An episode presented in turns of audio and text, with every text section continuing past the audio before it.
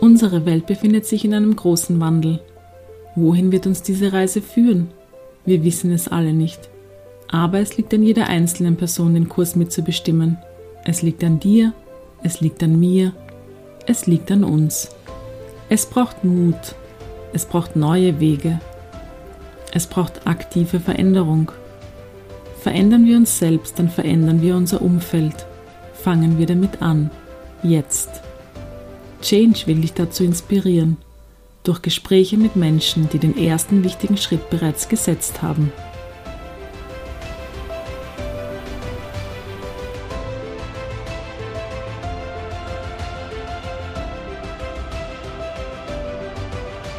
Herzlich willkommen zum heutigen Podcast. Diesmal bei uns zu Gast Professor Gerald Hütter, Neurobiologe und sicherlich einer der bekanntesten Hirnforscher im deutschsprachigen Raum. Er verfasst regelmäßig Sachbücher, die Bestseller werden, hält Vorträge, die gerne gehört werden, organisiert Kongresse, berät Regionen und Politiker. Viel Freude beim heutigen Podcast. Lieber Herr Professor Hütter, vielen herzlichen Dank, dass Sie sich Zeit nehmen für diesen Podcast. Ich war die letzten drei, vier, fünf Tage ähm, schon richtig voller Vorfreude und wann immer ich erzählt habe, dass wir den Podcast aufnehmen, war so eine richtige freudvolle ähm, Stimmung im Raum, weil viele sich einfach freuen, dass sie sich Zeit nehmen für dieses Gespräch. Also vielen herzlichen Dank. Also es ist eine Freude gerne. und Ehre. Und äh, wie schon eh ganz kurz vorher angedeutet, würde ich gerne so ein bisschen Gesundheit und Krankheit in den Vordergrund setzen. Ähm, Sie haben natürlich auch schon ein Buch geschrieben zu dem Thema ähm, und viele andere Dinge gemacht, ähm, die, die viele von uns gelesen haben. Ich würde äh, gerne mit dem Thema der Gesundheit und Krankheit anfangen und dann einfach so ein bisschen weitermachen. Ich finde, die, die leichtesten Fragen sind ja oft die schwierigsten. Insofern fange ich mit einer ganz leichten und auch gleichzeitig schwierigen Frage an. Ähm, haben Sie für sich so eine Definition von Krankheit und oder Gesundheit im Kopf, die Sie so ganz gemütlich mal präsentieren könnten? Krankheit ist Ausdruck einer Verwicklung und Gesundheit ist, äh, wenn man sich aus solchen Verwicklungen wieder befreit. Das heißt, äh, wir laufen alle im Laufe des Lebens Gefahr, uns in eingefahrenen Mustern zu verwickeln. Das gilt auch für körperliche Prozesse. Also wenn Sie so den ganzen Tag da vor dem Rechner sitzen, dann ruft ihr Ihre Rückenmuskulatur ständig nach oben, dass das jetzt einfach nicht mehr so günstig ist und dass Sie eigentlich doch jetzt was anderes machen müssten, mal ein bisschen Bewegung und so. Und äh, die meisten Leute hören das nicht mehr. Die haben im Laufe ihres Lebens gelernt, diese aus dem eigenen Körper kommenden Signale zu überhören. Das heißt, hirntechnisch ist äh, dieser Bereich, in dem diese Meldungen oben ankommen, gehemmt. Und äh, dann machen die weiter, obwohl es da hinten immer ruft. Und der arme Rücken muss sich dann selber helfen, weil ihm ja keiner hilft. Und dann macht er das, was er kann, er macht die Faszien enger und äh, fester und, und versucht diese Haltung sozusagen zu stabilisieren mit dem Ergebnis, dass sie dann nach fünf Stunden sich nicht mehr aufrichten können. Und wenn sie das ein paar Jahre machen, dann können sie dann zum Arzt gehen und dann macht er ihnen ein Röntgenbild und dann sehen sie, was da mit ihrer Wirbelsäule passiert ist. Und dann sagt der Arzt, gucken Sie, jetzt ist die Wirbelsäule abgenutzt aber die ist nicht abgenutzt, die, die, die hat ihre Lösung gefunden und, äh, und äh, das deshalb, weil sie sie allein gelassen haben. So, jetzt sind sie krank und äh, sie sind aber nicht an der Wirbelsäule krank, sondern sie sind krank geworden, weil sie sich verwickelt hatten. Und hier äh, steckt schon die Art der Verwicklung drin, nämlich äh, äh, es gibt sehr viele Menschen, denen das, was sie tun und womit sie sich beschäftigen, so wichtig ist, dass sie die Signale aus ihrem eigenen Körper nicht mehr hören. Und das, was den meisten Menschen eben sehr wichtig ist, ist, dass sie, das ist ja ein Grundbedürfnis von uns allen, damit kommen wir schon auf die Welt, dass sie mit anderen Menschen verbunden sind. Und wenn dieses Bedürfnis nicht so recht gestillt werden kann, wenn man sich also nicht wirklich tief im Inneren und so wie man ist mit anderen verbunden weiß, Also man könnte auch sagen, wenn man nicht sicher ist, dass man so, wie man ist, von den anderen angenommen wird, dann muss man sich bemühen und um diese Anerkennung ringen. Und dann muss man bedeutende Dinge vollbringen und dann muss man auch den ganzen Tag am Rechner sitzen und äh, dann hört man den eigenen Körper nicht mehr rufen und das ist die Verwicklung. Und das ist, glaube ich, nicht nur bei den Rückenschmerzen so, sondern das könnten wir jetzt auch für viele andere Körperfunktionen durchgehen. Und da sind wir noch gar nicht bei dem Bereich, der dann vielleicht noch am allerschlimmsten ist, weil man sich ja auch seelisch verwickelt. Also man ist dann nicht nur körperlich krank, sondern auch seelisch in einen Zustand, in dem es einem nicht gut geht. Und dann fühlt man sich nicht wohl, man mag sich selber nicht mehr. Und dann mag man auch andere Leute nicht mehr. Und, äh, und dann nimmt das Elend seinen Lauf. Und dann leben sie in schwierigen Beziehungen, wissen nicht, wie sie da wieder rauskommen sollen, haben noch nie gelernt, äh, wie das sein kann, wenn sie wirklich äh, mit anderen Menschen so zusammen wären, dass sie endlich so sein dürfen, wie sie sind, ohne Angst zu haben, da von denen ausgegrenzt zu werden. Und, und der Rest ist dann Durchhalten für viele Menschen und Hamsterrad. Und ja, da kommt es dann von einer Verwicklung zur nächsten und dann müssten sich die Menschen eigentlich von diesen Verwicklungen befreien, sich also entwickeln. Das ist jetzt eine schöne Metapher für das, was Entwicklung eigentlich bedeutet. Dass man aus dem herausfindet, wie man sich verwickelt hat. Und das gilt ja bei uns nicht nur für jeden Einzelnen, der, dem das irgendwie passiert ist. Also wir bra beide brauchen uns da auch nicht auszunehmen. Auch wir sind durch diesen Sozialisationsprozess gegangen, in dem dann doch auch bei uns die eine oder andere Verwicklung entstanden ist. Äh, das gilt aber eben auch für eine ganze Gesellschaft. Auch eine ganze Gesellschaft kann sich hoffnungslos verwickeln. Ein schönes Beispiel ist unsere, unsere Vorstellung von Gesundheit und Krankheit und dass, wenn einer krank ist, er wieder repariert werden kann. Das ist eine ziemlich blöde Verwicklung, die stammt aus dem letzten Jahrhundert, als wir noch unser Denken ausgerichtet haben an der Art und Weise, wie die Maschinen funktionieren. Und dann haben wir geglaubt, da müsse also, wenn irgendwas verschlissen ist, das Teil ausgetauscht werden, das Gelenk oder die Hüfte oder das Knie oder es müsse, wenn dann nicht mehr alles so richtig läuft, besser geschmiert werden. Und dann kommen dann die Nahrungsergänzungsstoffe oder was auch immer rein. Ja, und wenn es gar nicht auszuhalten ist, dann muss man die Maschine halt irgendwie am Laufen halten, indem man dann irgendwelche Schalldämpfer macht oder so, dass man das Klappern nicht mehr so richtig hört. Das sind dann die vielen Versuche, irgendwie durchzukommen mit Schlafmitteln, mit Aufputschmitteln und all diesen anderen unangenehmen Dingen. So, und äh, deshalb ist so ein Gespräch über Gesundheit und Krankheit auch immer ein Gespräch über den Zustand unserer gegenwärtigen Gesellschaft. Und eine Gesellschaft als solches gibt es ja eigentlich nicht. Es sind ja immer Menschen, die diese Gesellschaft bilden. Und deshalb ist es am Ende so ein Gespräch, ein Gespräch über die Art und Weise, wie wir miteinander umgehen. Und da sind wir, glaube ich, am Kern und das ist ziemlich verwickelt wie wir miteinander umgehen, auch wie wir unsere Kinder ins Leben begleiten, die Kriterien, was uns da wichtig erscheint. Sehr fragwürdig und es ist ja dann auch bezeichnend, dass so ein Land wie unseres unendlich hohe äh, Kosten für das Gesundheitssystem aufbringt und die Leute aber nicht gesünder sind als äh, die Menschen in anderen Ländern, wo fast kein Geld da ist für die Gesundheit wenn wir jetzt mal von solchen Situationen absehen, wo dann die Malaria oder irgendwelche anderen Infektionskrankheiten nicht behandelt werden können, weil die Medikamente dafür fehlen. Was ich meine, sind nicht solche Erkrankungen, die man mit den üblichen Methoden in der Medizin ja auch wirklich ganz gut behandeln kann. Ich meine, in der westlichen Welt vor allem diese ganzen chronischen Erkrankungen, die wir sehen und die unendlich teuer sind und wo auch die Mediziner nicht wissen, was sie machen sollen.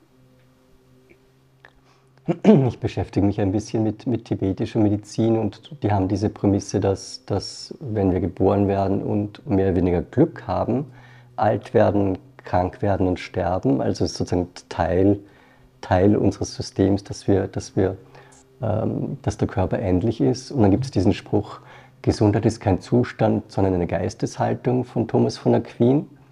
Ähm, das ist wunderbar, das ist, ja. Das ist ein schöner Spruch, oder? Ja, also ich liebe den sehr. Ich habe den zum ersten Mal bei einem Kongress gehört. Ähm, und, und seitdem erzähle ich den allen und, und, und, und höre mir dann immer die, die Reflexionen der Gegenüber an. Aber ich finde diesen Spruch sehr, sehr passend, weil ich, und ich finde, das hat auch verschiedene Ebenen, das, das Individuum, aber auch die Gesellschaft. Aber ähm, das, das gibt schon eine Perspektive und ich erlebe immer wieder Menschen, sie haben mal dieses, es ist ein bisschen anders, dieses, diese Nonnenbeispiele gebracht von Demenz und man hat am Hirn sozusagen Bilder, die die, die Demenz zeigen und trotzdem sind die Nonnen nicht dement. Ich, also es, es, gibt einfach Menschen, die sehr, sehr krank sind und trotzdem gar nicht darunter leiden. Ähm, aus Sicht der Hirnforschung gibt es da sicherlich auch viel zu sagen zu dem, Gesundheit ist kein Zustand, sondern eine Geisteshaltung. Ja, ich glaube, das, was äh, so Menschen, die sich nicht so sehr intensiv damit befasst haben, am schnellsten überzeugt, ist der Kontakt mit anderen Menschen, die in ihren Augen sehr krank sind oder eine heftige Behinderung im Leben haben. Und mit denen muss man sich mal unterhalten. Mhm. Und da gibt es eine ganze Menge, wo wir sagen würden, mein Gott, das ist ja gar kein richtiges Leben mehr, so in diesem Zustand. Und wenn man dann mit ihnen spricht, sind die total glücklich. Die, die, die würden sich auch dagegen verwehren, dass wir sagen, äh, du bist krank. Und äh, das kann man dann ja noch ein bisschen weiter treiben und kann dann fragen, ist denn jetzt äh, manches, was so als normaler Lebensvollzug mit dazugehört, äh, gehört denn das jetzt eigentlich in den Bereich von Erkrankung?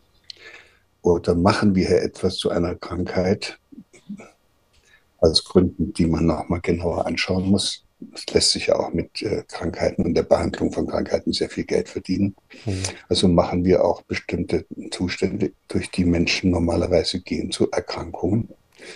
Äh, ja, weil wir damit eher eine andere Absicht verfolgen, nämlich äh, Gewinne zu erzielen. Also typisches Beispiel ist das jetzt äh, so eine etwas länger andauernde Trauer nach dem hm, Katalog der psychiatrischen Erkrankungen, der da in den USA immer wieder erstellt wird, äh, zu einer Krankheit gemacht wird.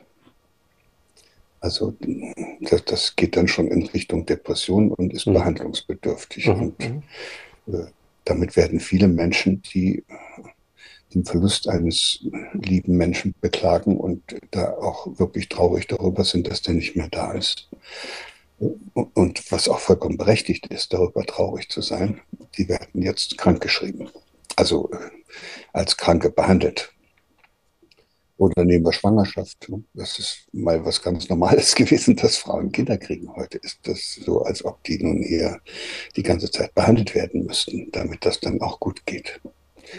Schwierig sind wir in einem anderen Bereich angekommen, der auch eine große Verwicklung ist. Und das ist die Möglichkeit, eben mit Erkrankungen oder mit Menschen, die äh, erkrankt sind, auch sehr viel Geld zu verdienen. Die, äh, ich habe mir gedacht, vielleicht darf ich, Sie, darf ich Sie fragen, obwohl das natürlich ein komplexes Thema ist, ähm, die, die, die riesige Brandbreite der Psychopharmaka, die viele Menschen bei uns im Westen nehmen, ähm, von Schlafstörungen über Panikattacken, über Depressionen, wie auch immer. Ähm, was haben Sie, wie ist der Zugang? Gibt es noch Menschen, denen, denen, denen das auch bei der, aus der Verwirklichung zur Entwicklung noch eine Unterstützung bringt? Also kann das auch noch Sinn machen, nivelliert es nur die Symptome und nimmt damit ganz sozusagen das Potenzial der Gesundung. Wo, wo, wo sehen Sie das? Ich habe ja jahrelang in einem Forschungslabor für eine psychiatrische weiß, ja. Klinik gearbeitet.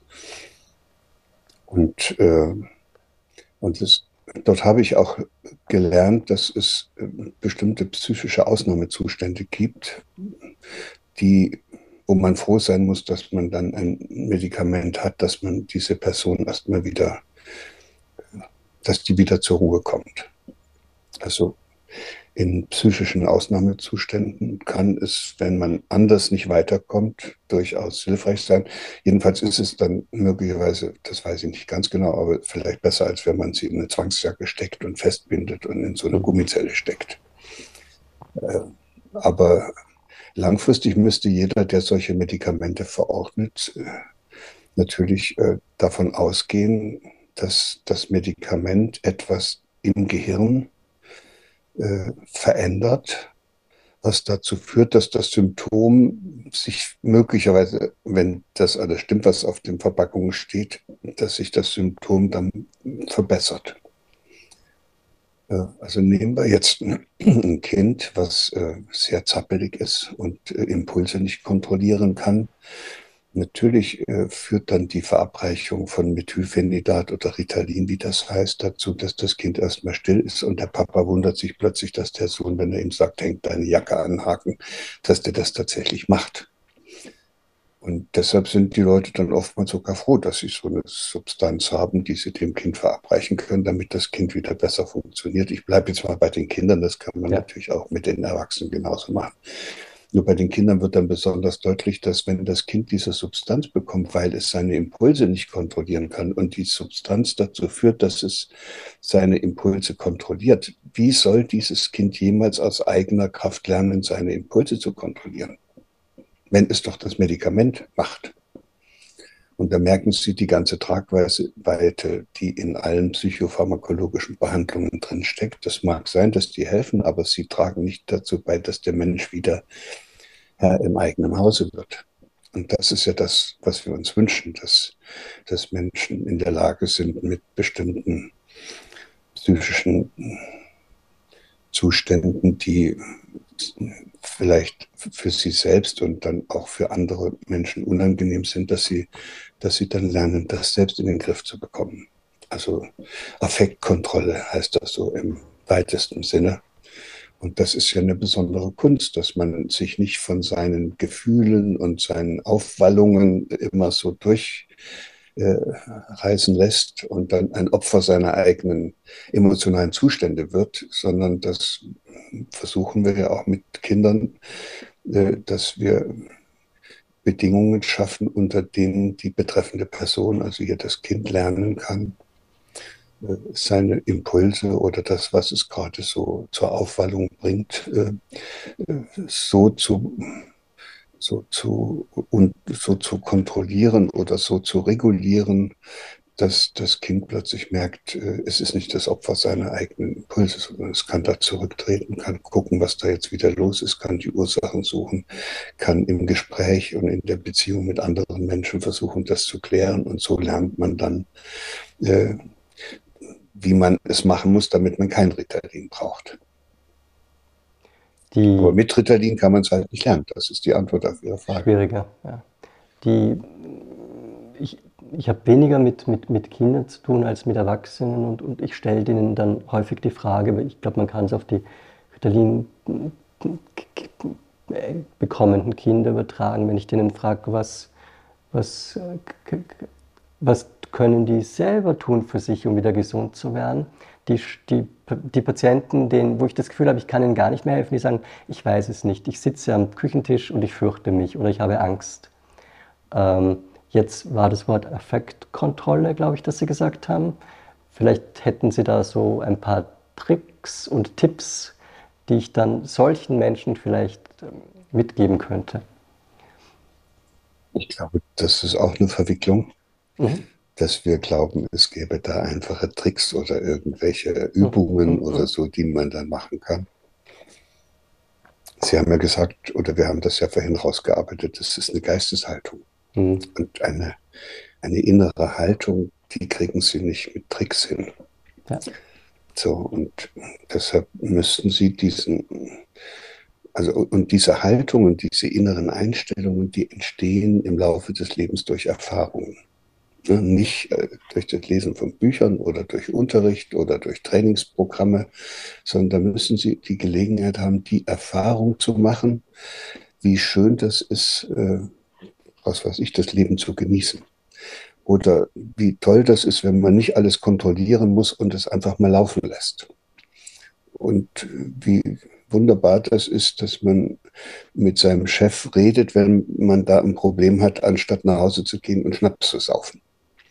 Das sind doch alles Leistungen, die man vollbringen könnte. Und dazu bedarf es aber nicht eines Tipps, sondern das ist ja eine Frage der inneren Einstellung. Und zwar der inneren Einstellung sich selbst gegenüber.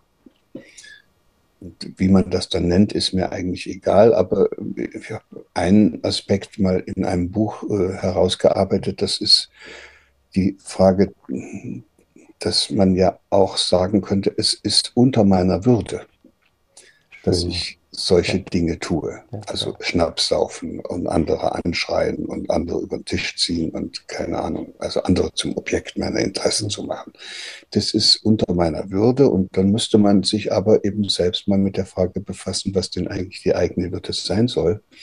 Und ich glaube, die meisten wissen das, aber sie haben keine Lust, sich das bewusst zu machen, weil in dem Augenblick, wo sie sich ihrer eigenen Würde bewusst wären, könnten sie vieles nicht mehr tun, was im Augenblick aber von ihnen gemacht wird, damit sie von anderen gemocht werden. Oder sich Anerkennung verschaffen oder was weiß ich, was für Probleme dann bearbeiten. Das heißt, wir ver verletzen dann immer wieder unsere eigene Würde, damit wir in der Welt, in der wir sind, äh, so funktionieren, wie wir uns das bisher so angeeignet haben. Und was noch schöner geht als das mit der Würde, weil das hat ja viel mit dem Kopf zu tun, äh, das ist, dass man auch versuchen könnte, so eine andere Haltung dadurch zu äh, im Hirn zu verankern, dass man diese Erfahrung macht, wie das eigentlich ist, wenn ich anfange, etwas liebevoller mit mir selbst umzugehen. Das kann ja bezaubernd sein.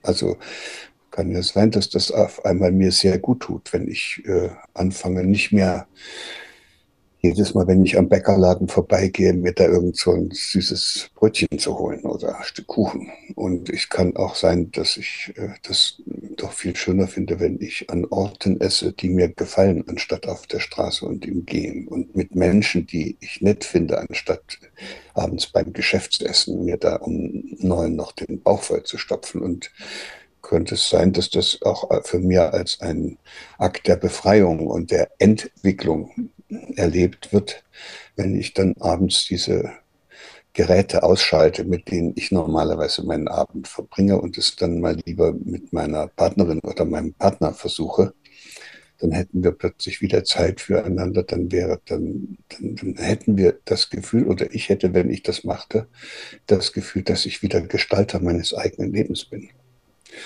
Und, äh, und das würde mir sehr helfen, dass ich dieses Bedürfnis, dieses zweite Grundbedürfnis stille, mit dem wir ja auch alle herumlaufen, und das ist das Bedürfnis nach Autonomie und, und eigenen Gestaltungsmöglichkeiten. Mein Gott, wenn ich in der Welt nicht alles so machen kann, wie ich es gerne hätte, dann kann ich es doch aber wenigstens mit mir so machen und kann alles so machen, wie es mir gut tut. Und damit ich aber rausfinde, was mir gut tut, muss ich auch in mich hineinhören und muss mich fragen, was ich denn eigentlich da für Bedürfnisse tief in meinem Inneren zugeschüttet habe, die doch eigentlich äh, gelebt werden wollen. Und damit verbinde ich mich wieder mit mir selbst und mit meinen lebendigen Bedürfnissen. Und damit ist dann das zweite Grundbedürfnis auch noch gestillt. Und dann wäre ich kein Bedürftiger mehr, der immer zu was von anderen haben will, sondern dann würden die Tibetaner sagen, dann lebe ich in der Fülle. Und aus der Fülle heraus und, äh, und dann äh, bin ich jemand, der, und das ist dann das, das wahrscheinlich schönste Erleben, was es dabei gibt, dann bin ich jemand, der anderen etwas schenken kann und nicht immer zu was haben muss von den anderen. Das ist ein Akt der Selbstbefreiung, den die meisten Menschen noch nie erlebt haben und der aber hochattraktiv ist, aber man müsste irgendwie zumindest mal versuchen, damit anzufangen und der Anfang ist banal.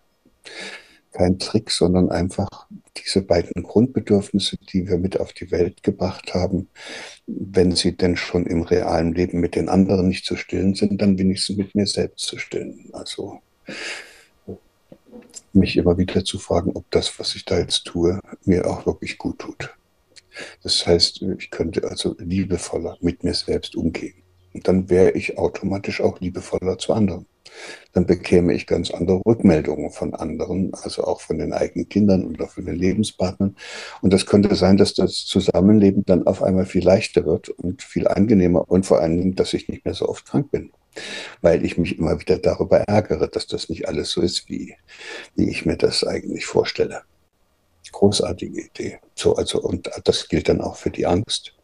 Und wenn ich da am Tisch sitze und immer wieder diese Angst habe, kann ich natürlich äh, Anxiolytika nehmen und äh, dann habe ich erstmal das Gefühl, dass die Angst weg ist, aber sie ist ja nur durch die Chemikalie sozusagen und deren Wirkung im Gehirn vorübergehend abgestellt und kommt dann natürlich auch wieder und wahrscheinlich sogar heftiger als vorher. Dann brauche ich immer mehr von dem Zeug. Und das ist sicherlich nicht die richtige Lösung. Also vielleicht ist das ein Weg, den man Menschen zu gehen helfen kann einfach ein bisschen liebevoller mit sich selbst umzugehen. Ich glaube, dass das eine, eine, ziemlich dramatische Wirkung hätte. Nicht nur auf jeden Einzelnen, sondern auch auf die ganze Gesellschaft. Haben wir sehr verlernt, weil mhm. jetzt muss man dann auch wieder, damit wir den Zustand auch verstehen, muss man dann auch wieder im Kontext dieser gegenwärtigen Gesellschaft sehen. Und äh, das ist ja eine Leistungs- und Konsumgesellschaft. Und damit man diese ganzen Produkte dann auch an die Menschen verkaufen kann, die da hier hergestellt werden, da brauchen sie eine einmal durch die Stadt zu gehen. Äh, da sehen Sie ja, dass das alles eigentlich kein Mensch braucht. Äh, damit das aber Menschen alle für etwas halten, was sie brauchen, müssen sie die Menschen möglichst unglücklich machen. Ja, und je unglücklicher die sind, je weniger wohl die sich fühlen, desto mehr sind die bereit, dieses negative Gefühl dann zu kompensieren, indem sie sich irgendwie, indem sie shoppen gehen, wie sie das nennen. Unglücklich, Gründe, unglücklich wäre dann eben, wenn sie in diesen beiden Grundbedürfnissen nicht gestellt mhm. sind. Also wenn sie weder das Gefühl haben, dass sie irgendwie in einer Gemeinschaft mit anderen, so wie sie sind, dazugehören und aufgenommen sind, und wenn sie auch äh, bei der Arbeit und bei allem, was sie tun, nicht das Gefühl haben, dass sie selbst der Gestalter sind, sondern dass sie das Opfer von Anweisungen und Vorgaben sind. Das macht Menschen krank. Und da ist es dann schwer, liebevoll mit sich selbst umzugehen, wenn man sich nicht aus diesen gesellschaftlichen Zwängen als Einzelner herauslöst. Und deshalb könnten wir das auch so formulieren, diese, dieser Gesundungsprozess oder dieser Entwicklungsprozess, der beginnt bei jedem Einzelnen. Das ist eine, ein Entschluss, ein Entschluss, den man fassen kann, dass man so wie bisher nicht mehr weitermachen möchte. Ich wollte nur vorher erzählen, ich, ich, bin ja regelmäßig irgendwie im tibetischen Kulturkreis, meistens in Nordindien, weil die Tibeter sich im Exil frei bewegen können. Ich war gerade letzten Monat auch wieder dort. Und ich glaube, einer der Gründe, warum ich dort bin, ist, dass die Tibeter per se einfach, die haben natürlich im Außen weniger, ähm, aber gehen im Endeffekt einfach liebevoller mit sich um und mit ihrer Familie um und mit ihrer größeren Struktur um. Und das ist schon fast ansteckend. Also wenn man in dieser Kultur ist mit Menschen, die, die das sich gar nicht bemühen, sondern einfach leben, dann, dann kommt man gar nicht umhin, da Teil davon zu werden. Also es ist wie, wie Viren ansteckend sein können, kann auch liebevolles Handeln ansteckend sein. Also es ist dann wie so ein, also ja, im Idealfall wie ein Schneeballeffekt. Man, also es ist ansteckend. Ja. Also ähm, ich, ich glaube ja, dass, dass äh, beim Lernen irgendwie Freude ein, ein, wichtiger Faktor ist und das sagen sie ja schon lange. Ähm, äh, aber noch mehr wahrscheinlich, wenn die, wenn die Lehrenden es freudvoll machen. Wobei das ist ja nicht mal freudvoll, das ist so ganz tief, ein tiefes Wissen, das da, das da manche Menschen einfach haben. Und sowas ist schön. Ja, das sind aber dann auch Lehrende oder Erwachsene, die sich selber mögen. Ja. Das, das ist der Kern. Die meisten ja. Leute mögen sich nicht. Ja, ja. Die, die, die mögen sich deshalb nicht, weil sie etwas tun, was was was sie glauben tun zu müssen und dann identifizieren sie sich noch damit und dann ist in ihrem Inneren ständig eine Inkohärenz, so nenne ich das, also ein innerer Widerspruch, der einen Haufen Energie verbraucht und an dem man über kurz oder lang dann auch krank wird. Und das wäre schon alles viel, viel angenehmer, wenn es den Menschen gelänge, sich selbst zu mögen. Und ich nehme an, dass die Tibeter damit nicht so ein riesiges Problem haben, sich erstmal so, wie sie sind, zu mögen, weil sie ja auch nicht gezwungen werden, in einer solchen Kultur sich derartig zu verbiegen, damit sie den anderen gerecht werden. Das ist, ja, also man kann eine menschliche Kultur offenbar dahingehend äh, bringen oder dorthin bringen, wo die Leute immer liebevoller miteinander umgehen, weil das in der Tradition sich von einer Generation zur nächsten immer weitergibt. Aber man kann auch eine menschliche Kultur dahin bringen, dass die Lieblosigkeit sich immer mehr ausbreitet und die Menschen immer weniger achtsam mit sich selbst und dann natürlich auch mit anderen und mit der Natur umgehen. Und wenn man jetzt das Ganze noch auf den Punkt bringt und fragt, womit hängt denn das zusammen, dass die einen das so machen und die anderen das so machen, dann, äh, dann kommt man schnell äh, dann zu der, zu, den, zu der Erkenntnis, dass äh, unser westliches System deshalb so erfolgreich ist, weil wir hier sehr strenge und geordnete arbeitsteilige Prozesse haben, die durch Hierarchien organisiert werden. Also oben ist einer, der sagt, wo es lang geht und unten die machen das dann alle. Und das ist ein unglaublicher Motor, der in einer Gesellschaft sitzt, der ständig dafür sorgt, dass die Mitglieder einer solchen Gesellschaft sich erstens furchtbar anstrengen, weil das natürlich immer Mist ist, wenn man ganz unten herumhockt sich quält, sondern da will man hoch und hoch geht es nur über Leistung und über noch schöner über Entdeckungen und Erfindungen, die man macht, die die anderen alle gebrauchen können und dann hat man eine Gesellschaft, in der unendlich viel entdeckt und erfunden wird und äh, natürlich in der man aufgrund der hierarchischen Struktur auch unter Kriege führen kann. Nebenbei aber auch so schwierige Projekte wie die Bewässerung der Wüste, durch den Nil oder den Bau der Pyramiden oder was auch immer, kriegt man auch alles gebacken. Haben die Tibetaner alle nicht hingekriegt. Ja, war ihnen aber auch nicht wichtig, sowas zu tun. Und äh, ja, und am Ende kommt da eine Kultur raus, die ist technologisch Erkenntnis, also und, und also mit Wissenschaft und Technik den anderen auch in der Effizienz und Schlagkraft den anderen rettungslos überlegen. So, die haben keine Chance mehr, die anderen. Also liebevoll ist etwas, was Menschen miteinander verbindet, was ihnen auch hilft, ihre Potenziale zu entfalten. Aber äh, dieser liebevolle Umgang miteinander führt nicht dazu, dass eine Kultur entsteht, die äh, Technologie, Wissenschaft und damit auch Macht und Einfluss dieser entsprechenden Gesellschaft sichern kann. Und das äh, bricht jetzt im Augenblick im Westen alles in sich zusammen. Das ist ja wohl das Zeichen dieser großen Transformation, von der die da alle reden. Es ist offenbar so, dass nach, also wir haben ja die Hierarchien ungefähr seit der Sesserwerdung hier im Westen.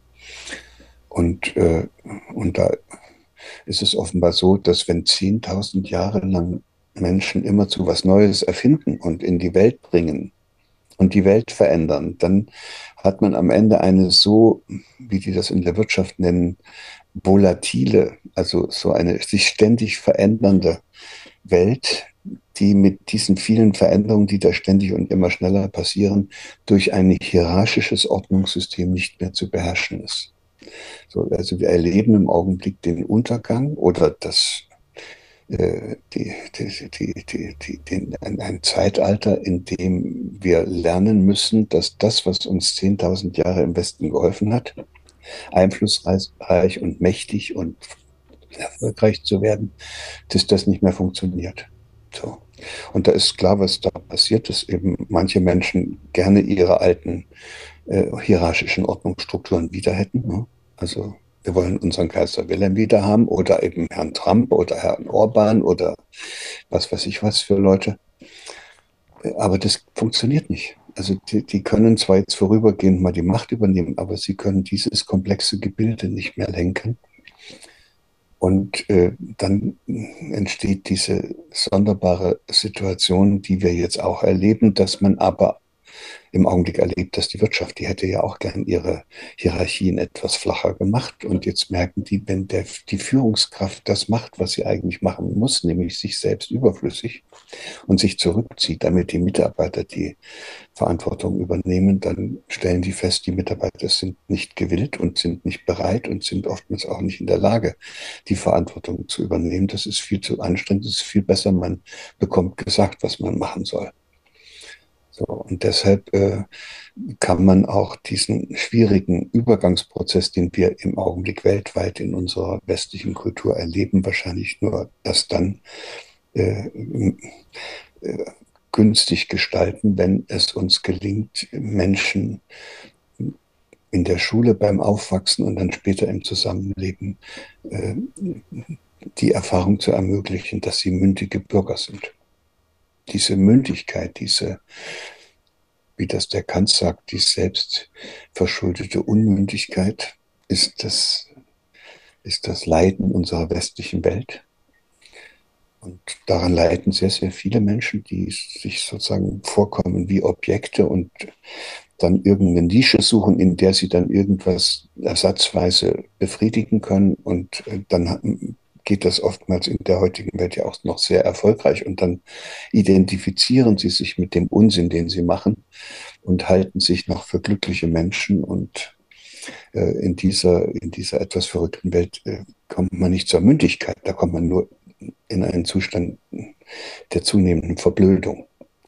Und den Eindruck habe ich, dass wir in eine Entwicklung hineinlaufen, in der das, was die Tibetaner äh, als äh, ein, das schlimmste Klischee bezeichnen, was es geben kann, nämlich Unwissenheit, dass sich das sozusagen wie eine Volkskrankheit ausbreitet. Die Leute haben offenbar auch gar kein Interesse mehr, hinter die Fassade zu schauen und sich Gedanken zu machen, was denn da schon wieder für Strippen gezogen werden und was da auf sie zukommt kommt und in was für einer Welt sie gelandet sind die Unwissenheit ist wirklich, dass ähm, in der tibetischen Medizin gibt es 84.000 Krankheitsbilder, so wird es gesagt, mit entsprechenden 84.000 ähm, Geisteshaltungen, die gegen uns arbeiten. Und wenn man das niederkondensiert, dann ist die, die Hauptursache für all diese Krankheitsbilder, die Tibeter nennen es Dakzin Marikpa, also Rikpa ist das Wissen, Marikpa ist die Negation dazu und Dakzin ist der Self-Grasping, also man, man hält sich selbst für zu wichtig. Und das Spannende ja, ist, wenn man dann. Das ist ja alles, alles in unserer Sprache, das ist ja gekennzeichnet durch den Begriff Dummheit. Ja, ja das wäre die, die, die, gute Übersetzung davon, genau. Das ist die Übersetzung. Und wenn man dann wenn man dann fragt, was die Dummheit ist, oder das Gegenteil von Dummheit ist dann eben die Weisheit oder das Wissen. Für die Beta gibt es relatives Wissen und absolutes Wissen. Ja. Das relative Wissen ist sozusagen, weiß nicht, die die, die, Hauptstadt von Österreich ist Wien und 3 plus 3 ist irgendwie ein bisschen weniger als 7 so ungefähr, also das ist relativ ist. Und dann gibt es das absolute Wissen und das sind halt die viel wesentlicheren Dinge. Ähm, und und ähm, je nachdem, das ist immer spannend, wenn man einen Lehrenden hat, den man fragt, was, was jetzt äh, Weisheit bedeutet, dann gibt er verschiedene Antworten. Aber die eine ist, das, das Prinzip von Ursache und Wirkung anzuerkennen und das andere ist, äh, das, das, die nennen das göttliche Potenzial, aber sozusagen die, das kommt der, der, der, Selbstliebe recht nah, also zu wissen, wie man fein mit sich umgeht einfach. Ja. Also Tibeter haben das durchaus auch schon definiert für sich. Aber spannend, diese Unterscheidung zwischen relativem Wissen und absolutem Wissen, ja, wo, wo unsere Schulen halt mehr das relative Wissen propagieren und lehren und nicht so das absolute Wissen. Ja, das in meiner Gedankenwelt gibt es das eine Wissen, das uns von uns benutzt wird, um die Phänomene dieser Welt zu beschreiben. Mhm. Also das ist dieses Sachwissen, das relative Wissen. Mhm, mhm. Und dann gibt es aber noch ein Wissen, das sich darauf richtet, dass man anfängt zu verstehen, dass es bestimmte hinter den Phänomenen verborgene Wirkmechanismen und Prinzipien gibt. Also äh, zum Beispiel bin ich irgendwann mal drauf gekommen, dass das Hirn äh, reguliert wird in seiner Tätigkeit, in seiner Arbeitsweise, weil es dem zweiten Hauptsatz der Thermodynamik genügen muss. Darauf würde jetzt kein Tibetaner kommen. Ja. Aber das ist, das ist absolutes Wissen. Es ist einfach nicht möglich, dass ein lebendes System die Beziehungen seiner Komponenten so ungünstig gestaltet, dass zu viel Energie verbraucht wird. Hm. Weil das führt nach dem zweiten Hauptsatz der Thermodynamik dazu, dass die für die Aufrechterhaltung des Systems notwendige Energie nicht mehr zur Verfügung steht, weil man mehr verbraucht, als man hat wir sind jetzt, reden jetzt über den Zerfall unserer westlichen Gesellschaft. Mhm. Und, und dann fliegt das System auseinander. Und dann kommt der zweite Hauptsatz der Thermodynamik, sagt ja nichts weiter, als dass, dass, dass alle Strukturen dazu streben, die in ihnen enthaltene Energie im, gleichmäßig wieder im Weltall zu verteilen. Wunderbar. Und für das Gehirn bedeutet das, wenn das noch einigermaßen funktionieren will, dann muss alles da oben darauf ausgerichtet sein, den Energieaufwand zur Aufrechterhaltung von Funktion und Struktur so gering wie möglich zu halten. Das ist Hintergrundwissen. Und das sieht man ja nicht. Aber man sieht, dass Leute zu, zum Beispiel nicht gerne denken. Oder dass sie gerne vorm Fernseher sitzen und dass sie sich es immer bequem machen wollen. Das ist Ausdruck des zweiten Hauptsatzes der Thermodynamik und der Art und Weise, wie das Hirn das bewältigt, indem es sich nicht mit Sachen gerne beschäftigt, die energieaufwendig sind kurzfristige Lösungen. Das, dem Hirn ist das zunächst erstmal egal. Hauptsache, dass der hohe Energieaufwand, den man eben noch hatte, als man mit seinem Partner oder seiner Partnerin diesen furchtbaren Streit hatte, der muss ja jetzt weg. Und schön wäre es, wenn man das jetzt irgendwie anders lösen könnte, aber manche Leute holen sich dann die Schnapsflasche, trinken die leer.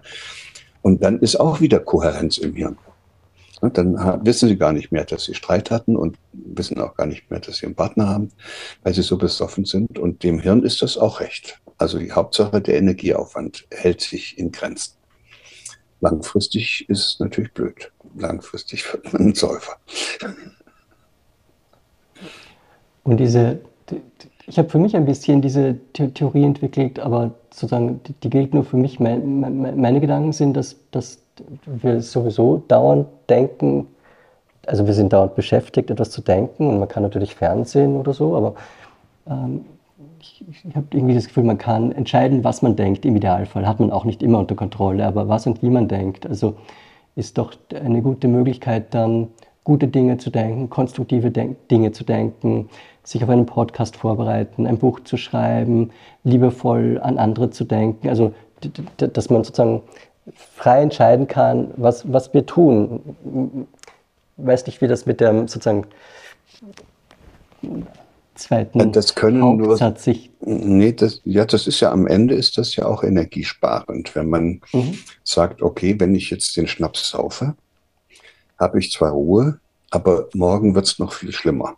Das ist das, wo ich mir selbst sage, nee, ich nehme nicht die kurzfristige Lösung, sondern ich nehme die langfristig besser energiesparende Lösung, als dass ich hier auf diese kurzfristige Lösung reinfalle. Das kann man machen, aber das wird nur jemand machen, der im Laufe seines Lebens die Erfahrung machen durfte, dass das auch geht. Also in einer Gesellschaft, in der ständige, sofortige Bedürfnisbefriedigung in den Mittelpunkt gestellt wird, hat ja kaum noch einer eine Gelegenheit, mal zu sagen, nein, jetzt nicht. Ich warte erst mal noch. Oder ich äh, kaufe mir das jetzt nicht, sondern ich will mal sehen, ob ich auch ohne das zurechtkomme, um erstmal zu lernen, ob ich das überhaupt brauche. Und das, das ist ja alles, äh, widerspricht ja alles dem Wachstumsgedanken und dem Konsumgedanken. Also die, das System, das gesellschaftliche auf Wachstum, Leistung und Konsum gebaute System würde sofort zusammenbrechen, wenn die Leute anfangen würden, solche Erfahrungen zu machen und im Grunde genommen, das System sorgt dafür, dass sie schon gar nicht solche Erfahrungen machen. Aber wenn dann wirklich so ein paar auf so eine Idee gehen, die sind, äh, die sind eigentlich äh, Feinde des, äh, des Systems. Und äh, die, die hinterfragen alles und die machen überall nicht mit und die lassen sich auch nicht so über den Tisch ziehen und lassen sich auch nicht manipulieren. Die haben eine eigene Meinung. Und die kann so ein System nicht gebrauchen. Die werden dann ausgeschieden. Ob die dann als Corona-Leugner ausgeschieden werden oder als Putin-Versteher oder wie immer man die dann, oder Klimaleugner. da, da ist im Augenblick eine wunderbare Bewegung in dieser Gesellschaft in Gang gekommen, dass man äh, sofort, wenn man das nicht so sieht wie alle anderen, man dann äh, ausgeschieden wird. Das führt zu einer großen Inkohärenz bei demjenigen, der da plötzlich so in die Ecke gestellt wird. Und dann muss der sich überlegen, wie er das machen will und wie er damit umgehen will, damit das wieder energiesparender wird. Und die eine Möglichkeit besteht eben, dass man den Schwanz einzieht und wieder zur Herde zurückkehrt und sagt, Entschuldigung, mea culpa, ich wollte das nicht. Und die andere Möglichkeit besteht darin, dass man die Herde bekämpft. Und das ist beides auch nicht gesund. Also es ist schwierig. Und erklärt aber plötzlich, erklärt plötzlich sehr mhm. vieles, was wir da im Augenblick erleben, ja. Und die Lösung? Die Lösung kann ja, das hatten wir vorhin besprochen, die Lösung kann ja nur heißen, ich äh, versuche nicht andere Menschen zu verändern, sondern ich versuche mein eigenes Leben so zu gestalten, dass ich der Gestalter meines Lebens bin. Und dass das in manchen Bereichen nicht geht, macht nichts. Aber wenn es mir denn bewusst ist, dass ich der Untergebene meines Chefs bin, dann kann ich das ja mal für diese Zeit in Kauf nehmen. Ja, dann gehe ich dahin, lasse mich von dem rumkommandieren, aber ich äh, versuche nicht dann sinnlos dagegen aufzubegehren, das kostet nur einen Haufen Energie, sondern ich überlege mir, wie ich nun am besten selber Unternehmer werde, damit ich nicht mehr bei dem arbeiten muss. Also suche eine Lösung, die mhm. günstiger ist.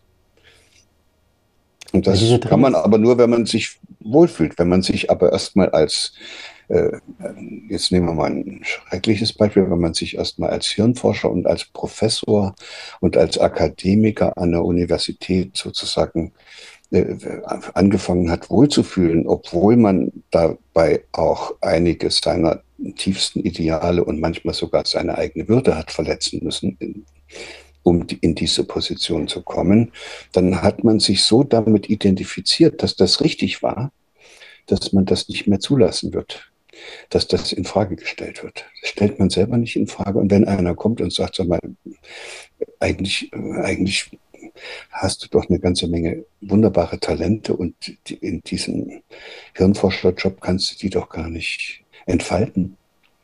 Äh, dann wird derjenige, der da so ein Professor für Neurobiologie geworden ist, äh, das sehr von sich weisen, weil er wird behaupten, er hätte sich ja besser entfaltet als jeder andere. Er ist identifiziert mit dem, was er geworden ist. Also mit seiner Lösung, die er gefunden hat und die heißt, ich finde in diesem System Anerkennung, wenn ich mich hervortue und wenn ich da in irgendeinem Bereich es zu besonderen Leistungen bringe. Das ist alles vorgegeben.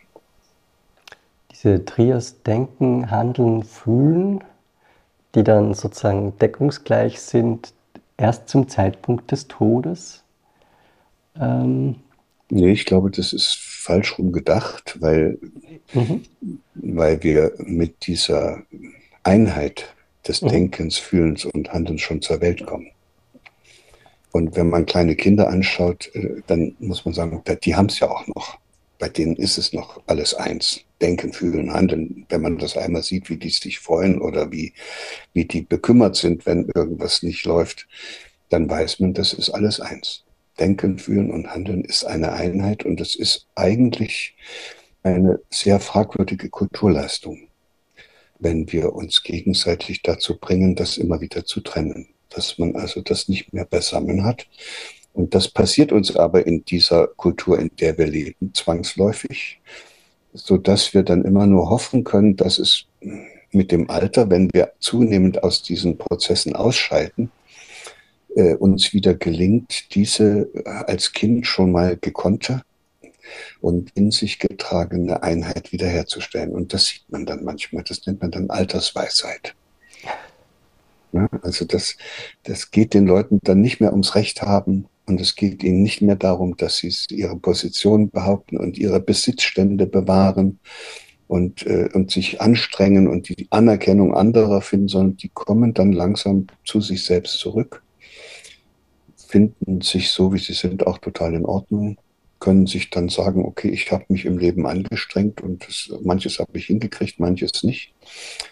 Und am schönsten sieht man das daran, dass diese älteren Menschen dann als Großeltern ganz anders mit den Kindern umgehen können. Das sind ja dann ihre Enkelkinder als die Eltern. Und als sie es auch selbst als Eltern noch gekonnt haben, da merkt man unter den Eltern äh, herrscht Druck. Die haben noch dieses Gefühl, sie müssten das Kind in diese Gesellschaft irgendwie, also müssten das Kind befähigen, sich in dieser Gesellschaft zurechtzufinden. Die Oma und der Opa, also manche, nicht alle, aber manche Opas und Opas, Omas, brauchen das nicht mehr und die werden dann heiß und innig von den Kindern geliebt. Eben deshalb, weil die Kinder merken, dass sie nicht das Objekt der Absichten, Ziele, Wünsche, Anordnungen und Maßnahmen von diesen Großeltern sind, aber durchaus bisweilen von ihren eigenen Eltern immer noch das spüren und dass sie dann auch in die entsprechenden Bildungseinrichtungen gehen, wo das ja ständig so weitergeht, dass sie zum Objekt gemacht werden ist das schon ganz gut, wenn Sie ab und zu mal auf jemanden treffen, der das nicht tut. Aber es bleibt wohl eher die Ausnahme, weil dazu bräuchte es dieser, ja, wie die Tibeter das dann nennen, dieser, dieser Fähigkeit, äh, äh, die Dinge etwas gelassener zu sehen und hinter den Phänomenen das Verborgene zu erkennen. Dass also zum Beispiel in jedem Menschen auch in jedem Kind irgendetwas steckt, was man mögen kann, was man lieben kann. In jedem ist irgendwas drin. Und bevor ich mich darüber aufrege, was der alles falsch macht, könnte ich auch mich auf das fokussieren, was ich an dem toll finde. Und dann würde eine ganz andere Beziehung entstehen. Weil dann wüsste ich, dann würde diese andere Person auch spüren, dass ich sie mag. Ich mag nicht alles, was sie macht, aber das, ich mag sie schon, weil sie auch diese, diesen Anteil in sich hat, den ich so sehr mag. Und so könnte man auch versuchen, auf andere Menschen hm, zuzugehen, indem man nicht sucht, was einem an denen nicht passt, sondern indem man nach dem sucht, was man an ihnen, so blöd sie vielleicht sein mögen, vielleicht doch mal mögen kann. Sie sind ja schon, ich glaube, dreifacher Großvater, wenn es stimmt. Gibt es Mehrfach, ähm, ja da noch Ziele, Wünsche, die sich, sich so vorgenommen haben in ihrer Rolle als Großvater? Hm. Nein. Gar nicht. Nein, das ist vielleicht eines dieser sehr erleichternden Momente, die ich mir auch schon mit 18 gewünscht hätte, mhm. dass ich aufhöre, irgendwelchen Zielen und Vorstellungen hinterher zu rennen. Mhm. mhm. Weil dann kann man das Leben gar nicht mehr leben, sondern dann ist man ein ein Opfer seiner eigenen Vorstellungen und seiner Zielvorstellungen geworden. Und damit ist man verwickelt in seine Zielvorstellungen und manche kommen da gar nicht wieder raus. Ja, Der, dann haben wir aber doch jetzt einen ganz schönen Bogen gezogen. Unbedingt, genau, genau. Also ja. ich danke vielmals für das so umfangreiche, wunderschöne, inspirierende Gespräch. Danke, dass Sie sozusagen ihre, ihre Weisheit liebevoll mit uns geteilt haben. Das ist keine Weisheit, das ist einfach, ja, es stimmt schon, es ist, ich hätte das mit 50 wohl auch noch nicht so formulieren können, aber, aber ich glaube, dass wenn wir uns gegenseitig helfen könnten und, äh, und uns zeigen könnten, wie es auch anders geht, dass dann auch äh, junge Menschen in der Lage sind, äh, diese Fähigkeit herauszubilden und sich auch und sie auch in sich als Haltung zu verankern. Nämlich, dass sie sich fragen, ist das, was ich hier tue, auch liebevoll mir gegenüber? Und ist das, was ich hier tue, geeignet, meine eigene Vorstellung von meiner, von dem, was meine Würde ausmacht, äh, weiterzutragen und zu, und, und, und diese Vorstellung auch zu, in der Praxis umzusetzen. So, und da käme praktisch auf allen Ebenen was völlig anderes raus. Ich danke Ihnen. Ich wünsche Ihnen alles Gute, die, die uns hier zugehört herzlich. haben. Auch herzlichen Dank. Und wenn Sie damit irgendwas anfangen können, würde es mich freuen. Und ansonsten hat Wir man ja auch. den Knopf zum Abschalten. Genau. Alle, alle beste Gute. Grüße. Danke.